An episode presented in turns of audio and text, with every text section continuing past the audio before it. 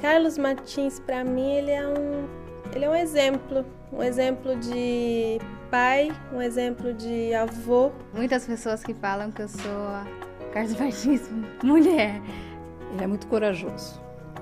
Precisa ter muita coragem para fazer as coisas que ele faz. O Carlos Martins, ele é um homem que ele gosta de demonstrar afeto aos seus funcionários. Para mim, ele representa um exemplo. Ídolo Eu sou natural de Curitiba, capital do Paraná. Quando eu tinha 12 anos de idade, meus pais já tinham sete filhos e eles estavam em busca respostas espirituais para as verdadeiras perguntas da vida. E naquele momento foi quando eles imaginavam que o mundo já estava cheio de dificuldades, de maldade, de iniquidade. Eles queriam ter um caminho para poder criar os sete filhos. E naquele instante, naquele momento de vida, eles conheceram os missionários da Igreja de Jesus Cristo dos Santos dos Últimos Dias e, a partir dali, eles passaram a ter as respostas que eles estavam buscando. E uma felicidade pessoal minha, comecei a aprender inglês com aqueles jovens missionários. Então, de alguma forma, consciente ou inconscientemente, eu acabei me projetando, me programando, me preparando para um dia estudar no exterior. Quando eu completei 17 anos, eu pensei, agora é o momento certo para ir para os Estados Unidos. Falei com meu pai e com minha mãe, e sendo que eu era de menor naquela época, eu precisava da autorização dos pais para poder viajar. O meu pai, tentando me dissuadir da viagem, ele disse: Filho, eu te autorizo ir para os Estados Unidos, mas eu não vou te dar nenhum tostão para você fazer a viagem. Se você for fazer a viagem, vai ter que ser com recursos próprios. Então, naquela ocasião, eu trabalhava numa função de assistente do assistente de uma função de escritório. Ganhava um salário mínimo e passei a me preparar tirando o passaporte, tentando conseguir o visto. E depois de ter o passaporte e o visto americano em mãos, eu precisava de uma passagem. Uma passagem de Curitiba para Nova York custava mil dólares. Portanto, eu passei a procurar uma agência de viagens da cidade que pudesse me vender essa passagem em 10 parcelas, 10 vezes de 100 dólares e sem entrada. Então, depois de muita procura, eu acabei encontrando essa agência. Ela me vendeu essa passagem, mas tinha apenas um pré-requisito. Ela preencheu uma série de formulários, preencheu o nome meu, do meu pai, de minha mãe, uma série de informações, e meu pai precisaria assinar numa determinada linha como avalista da compra. Então, acredito que tarefa mais difícil, o desafio mais difícil foi convencer meu pai a colocar o seu nome naquela linha. Felizmente, meu pai assinou aquela linha, eu comprei a passagem e estava diante então da realização do sonho. Em setembro de 1974, eu embarco então para Nova York. Chego no aeroporto e tive uma sensação de realização muito grande enquanto o avião estava sobrevoando a cidade de Nova York porque lá de cima eu conseguia ver os prédios, os carros, eu conseguia ver as pessoas se locomovendo. E aquilo me deu uma sensação de realização tão grande que eu costumo dizer é quase como vendo Neil Armstrong pousando na Lua. Eu tive a grande felicidade de encontrar a esposa, a mulher da minha vida, Vânia Martins, Três anos após o casamento, especificamente em 1982, eu sou aceito então para estudar na Brigham Young. Desde que quando ele era jovem, ele morou nos Estados Unidos o desejo dele era voltar a estudar na BYU, na Brigham Young University. Mas, devido a financeiramente não termos condições, levou algum tempo.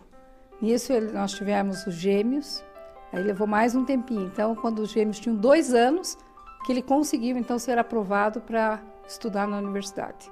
Então, nós ficamos lá por três anos. Ele, somente ele foi para a escola e eu fiquei no apoio em casa com as crianças e ainda cuidando de outras crianças para ajudar no orçamento da família.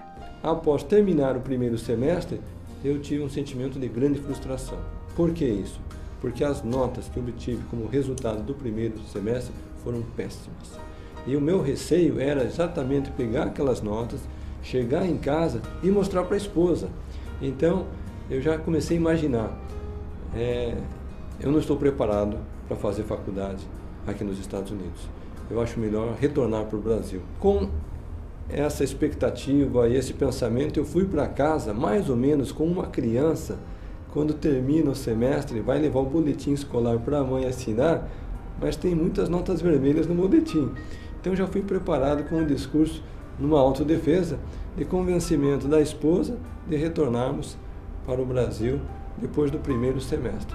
Ela disse o seguinte: Meu bem, nós viemos aqui para os Estados Unidos para você se formar na Universidade de Brigham Young. E enquanto você não se formar, nós não vamos voltar para o Brasil. Então, para mim, foi um momento de, de grande emoção, por um lado, aprendizado, por outro lado, e foi uma motivação saber que a esposa com quem eu havia me casado não ia desistir na primeira barreira, no primeiro empecilho, no primeiro obstáculo. Então aquilo me deu uma força muito grande, porque eu sabia que nós só tínhamos uma opção, era vencer ou vencer. Eu me considerava a pessoa mais pobre de todos os estudantes da BYU. Nosso orçamento era muito, muito limitado. Sentimos muita falta da família no Brasil, do clima daqui, estranhamos bastante a neve, teve bastante, muitos desafios. Eu tive que tirar a carteira de motorista lá, que eu não dirigia, ele não tinha tempo, tinha que dirigir.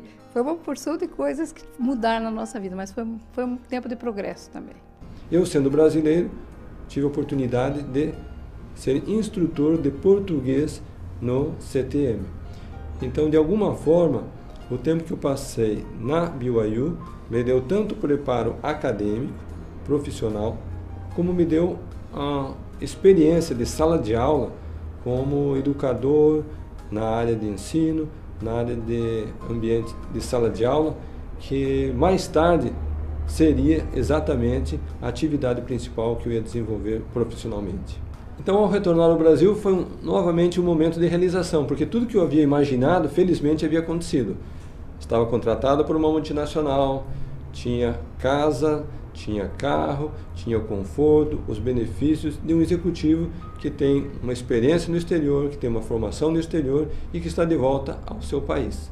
Eu sou um colecionador de pensamentos e tem um pensamento que eu gosto muito que diz o seguinte: o sucesso acontece quando a preparação encontra uma oportunidade. Então, o início de todo o trabalho que nós desenvolvemos hoje na área de educação se deu quando um colega de trabalho lá em 1986, um belo dia perguntou para mim o seguinte: Carlos, nós estamos querendo algumas aulinhas de inglês à noite. Será que você poderia dar essas aulinhas? Então eu pensei comigo mesmo aulinhas de inglês à noite? Por que não? E dessa forma eu comecei dando aula para um aluno, dois alunos, três alunos, quatro alunos, cinco alunos. Uma turma, duas turmas, três turmas, quatro turmas, cinco turmas. Isso, e essas aulas eram dadas na minha casa no período noturno. E daí, de repente, ele não tinha mais horário. Toda, ele saía às seis da tarde e ficava até às nove, nove e meia da noite dando aula todos os dias. E quando o aluno era mais fraquinho, novinho, ele dizia assim, ó, esse fica com você, para ele pôr os mais adiantados com ele. Então, eu também tive a chance de, de, ensinar alguns alunos. Foi uma experiência muito boa, mas percebemos que logo ele estava ganhando mais dando aula do que, tava, do que ele ganhava trabalhando às oito horas. A minha esposa me apoiava. Eu consultei meus pais, meus pais me apoiavam. E os alunos estavam querendo ter mais aulas. Então, a partir dali, foi o momento de romper com um emprego fixo, deixar todas as garantias e deixar toda a segurança do emprego certo e passar para um empreendimento próprio. Então, foi em 1987 que nós abrimos a primeira escola Wizard na cidade de Campinas. A visão já nos remetia a ter uma rede de escolas de idiomas em nível nacional. Naturalmente que nós não sabíamos como realizar isso e nós não tínhamos noção de todo o processo, o desenvolvimento e os desafios que nós enfrentaríamos. Mas a visão estratégica, desde o início, era ter uma rede de escolas de idiomas. A princípio não foi o Wizard, foi o Conversation Center. Ele tinha 20. É, era um, ele, ele fez um programa de 24 aulas, que eles diziam assim: 24 horas, faça inglês em 24 horas. Então o pessoal achava estranho, o quê? Como? Aprender inglês em 24 horas? Daí eles ligavam para saber como era. Então eu atendia o telefone, eu era secretária da época. E eu dizia, não, não 24 horas aula. Daí eu explicava. E a pessoa, nesse período, aprendia 2.400 frases, que foi um programa que ele fez mais ou menos, cada aula 100 frases novas. Então a gente sempre usava, olha, você quer ir para os Estados Unidos sabendo 2.400 frases ou quer ir sabendo nada? Ah, não, quero saber. E assim foi aumentando o número de alunos, daí apareceu as primeiras pessoas que quiseram, é, na época era concessão, não era nem franquia, ter a concessão na sua cidade de usar o, o material que ele havia. Agora era um dom que ele tinha. É um dom, um talento que ele tem do inglês. Primeiro que ele amava o inglês, segundo que ele dava aula com a maior facilidade. Daí ele chegava em casa para mim, eu dizia assim: "E essa aula aqui? Como que nós vamos dar?" Eu dizia assim: "Não, me dá as frases". Ele dizia: "Não, você vai inventando na hora". Eu falei: "Mas eu não tenho esse talento". Então, às vezes, eu ficava antes da aula bolando todas as frases e ele me dando as ideias. Mas na mente dele vinha tudo automático. Então, por isso que eu digo que é um talento individual dele. Eu acredito que esse momento foi muito importante, o casal estar unido com um objetivo comum. Por quê? Era uma situação muito doméstica. Ou seja, nós morávamos numa residência, Parte dessa residência nós tínhamos a família e parte dessa residência era ambiente de ensino. Então, de alguma forma, nós estávamos ali é, respirando, amanhecendo, dormindo, é, tanto o lado pessoal familiar como o lado negócio empresa. E eu jamais vou poder deixar de reconhecer o valor, a importância do apoio recebido da minha esposa Vânia, porque literalmente ela recebia os alunos, ela dava aula para os alunos, ela contratava novos professores, ela recebia pedidos. Quando nós começamos a enviar materiais para as outras cidades, ela mesma quem preparava esses materiais, ela colocava os materiais numa caixa, ela ia até o correio, entrava na fila do correio, ficava com as caixas na mão para ser atendida, para despachar aqueles materiais para as outras localidades. Então, esse apoio e esse alicerce e todo esse conjunto de ações foi fundamental para vencermos os primeiros anos, que são exatamente aqueles anos é, mais cruciais, onde a mortalidade de uma nova empresa é mais alta. Eu não posso tirar o valor também dos meus filhos mais velhos, que também se formaram na Universidade de Brigham Young e quando retornaram de lá, eles trouxeram um sonho maior. Eles disseram, pai, o negócio desenvolveu até um certo ponto. A partir de agora, nós precisamos pensar em expandir, fazendo aquisições de outras redes. Eu admito que no início eu resisti muito a essa ideia, porque a minha compreensão era limitada sobre o potencial do mercado. Mas graças à visão empreendedora do Charles, graças à visão operacional do Lincoln, são irmãos gêmeos, eles me auxiliaram a sonhar mais alto. E hoje nós passamos por uma série de nove aquisições e literalmente nos tornamos o maior grupo educacional do Brasil. São 3.500 escolas e atendemos anualmente cerca de 1 milhão e 500 mil alunos. Eu conheci o Carlos Martins há 20 anos atrás, quando ele me convidou para trabalhar com ele. E quando eu vim para cá, ele falou: Barone, você vai ser a minha mão direita aqui, porque a esposa dele trabalhava com ele junto e ele quis aliviar um pouco o trabalho da esposa. Quando eu entrei aqui tinham 90 funcionários. Ele conhece todos os funcionários pelo nome, ele é detalhista, mas uh, hoje nós temos quase 500 funcionários e ele ainda, não sei se conhece todos, mas ele faz questão de chamar cada funcionário pelo nome. Certa vez, um colega de trabalho fez uma pergunta para mim da seguinte forma: Carlos, me explique como que você conseguiu criar filhos empreendedores como pai.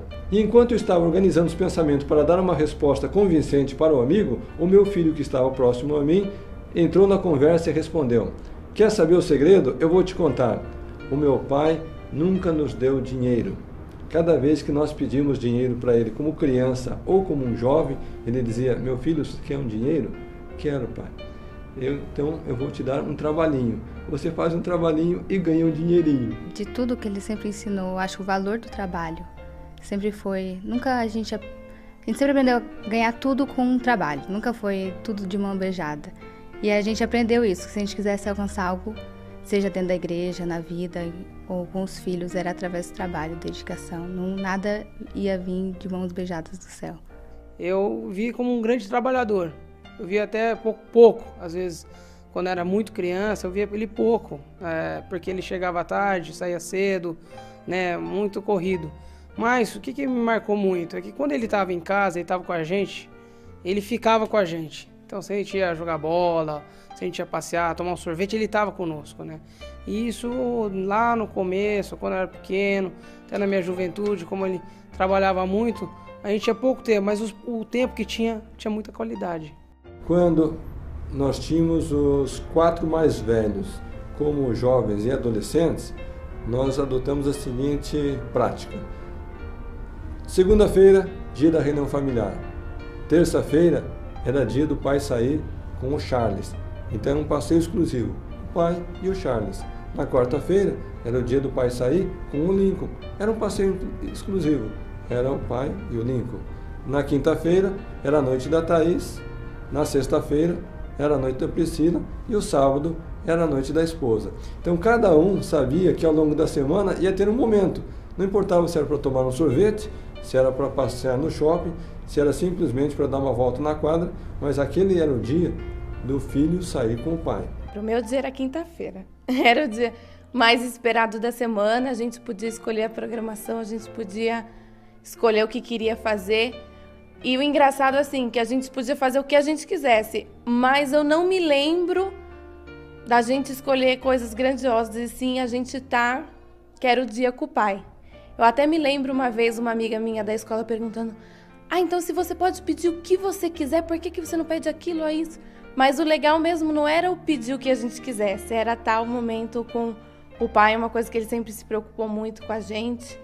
Que ao mesmo tempo que ele sempre se preocupou em estar muito ausente por causa dos negócios, ele sempre, para mim, foi um pai muito presente em todas festa junina, festinha de escola, apresentação. Ele era o primeiro da fila, o primeiro da cadeira a tá lá. Então, sempre foi muito presente na nossa vida, sim. Ele gosta de fazer entrevistas e saber todos os detalhes dos filhos, da vida dos filhos, o que está acontecendo. Então, desde a primeira minha primeira paixão, ele sabia de tudo, porque vinha perguntar e queria saber como que era, quem que era, o que estava acontecendo, quais, era, quais eram as regras. E então ele sempre fez questão de ter um diálogo muito aberto. Chegou o um momento que todos os dias eu tinha um convite para almoço. Então, se eu fosse aceitar todos os convites que eu tinha para o almoço, eu almoçaria de segunda a segunda, fora de casa. A partir do momento que eu tomei essa consciência que esse negócio não teria mais fim, eu simplesmente avisei a secretária. Se alguém me convidar para o almoço, diga que eu já tenho um compromisso assumido para aquele dia. Foi sacrifício? Foi.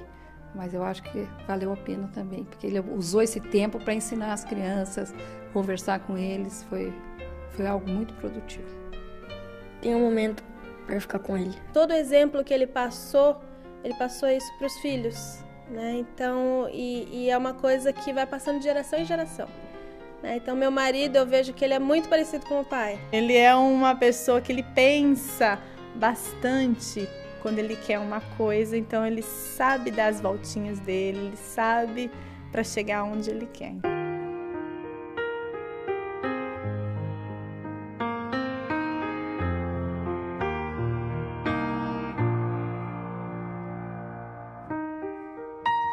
Valeu a pena o esforço, o sacrifício e realmente a gente pode sentir as bênçãos de Deus na nossa vida diariamente. E a gratidão é algo que a gente tem que cultivar na nossa vida. Qualquer chamado, qualquer designação, onde o Senhor quiser que a gente sirva, que a gente esteja sempre pronto para servir.